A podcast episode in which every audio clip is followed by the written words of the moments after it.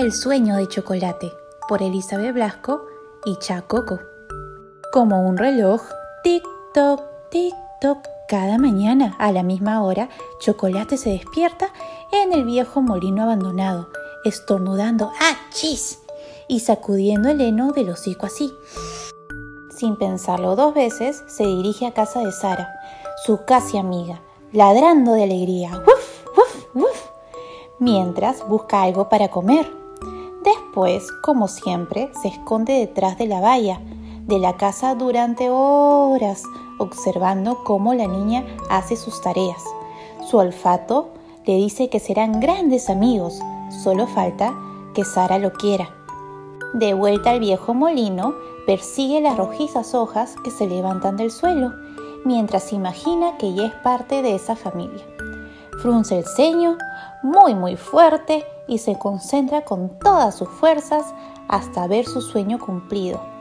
Qué bueno es tener esperanza. Su corazón se llena de alegría, tanto que no queda espacio para la tristeza. ¿Qué haces escondido tras la valla? le pregunta un día el pajarillo que vive en el almendro del jardín. Estoy esperando el momento adecuado para presentarme a Sara, responde Chocolate. ¿Por qué estás tan sucio? replica el pequeño picudo. Chocolate se sienta sobre sus patas traseras, aclara su voz perruna, ¡Wuf! ¡Wuf! ¡Wuf! y empieza a contar su historia. Vengo de una familia numerosa, pues éramos siete hermanos. Yo era el más pequeño y juguetón. Nos las pasamos genial todos juntos, hasta que un frío día de Navidad llegó una niña con sus padres. Casi sin darme cuenta, me encontré a dos metros del suelo en manos de aquella señora. Me había agarrado del pescuezo para examinarme minuciosamente. Miraron mi boca, hurgaron mis orejas, contemplaron mi trufa, hasta mi trasero curiosearon y así decidieron llevarme con ellos a casa. La verdad es que ahí no me faltaba nada. Todo iba viento en popa hasta que llegaron las vacaciones de verano y todo cambió. Yo ya había crecido y ya no era el gracioso cachorro de antes. Mi boca era más grande, mis orejas más puntiagudas, mi trufa más abultada y mi trasero, mi trasero era enorme.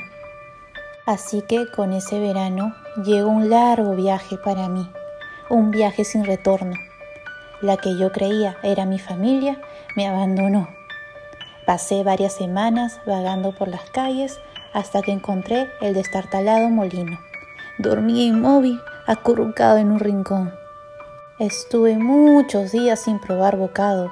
Tanta era mi pena que la tristeza, junto con un regimiento de pulgas acróbatas, había invadido todo mi cuerpo. Me sentía solo, muy solo, y triste, muy triste.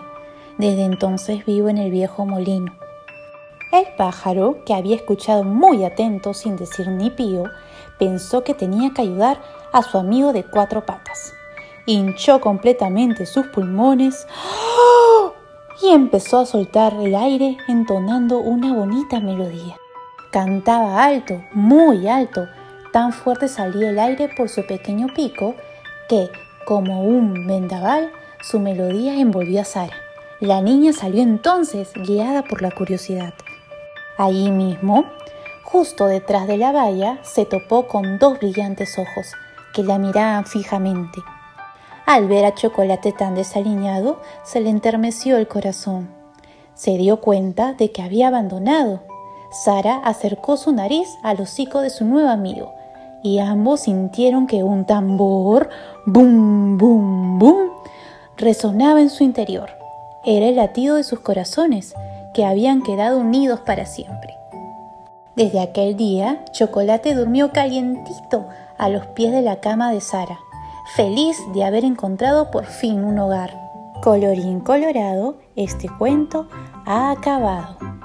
Los animales que conviven con nosotros son seres especiales, que forman parte de nuestras vidas y merecen todo nuestro respeto y cariño. Por ello es muy triste saber que continúan aumentando su maltrato y abandono. Espero que les haya gustado el cuento. No se olviden de suscribirse a mi canal en Spotify y en Apple Podcast. También pueden seguirme en Instagram como arroba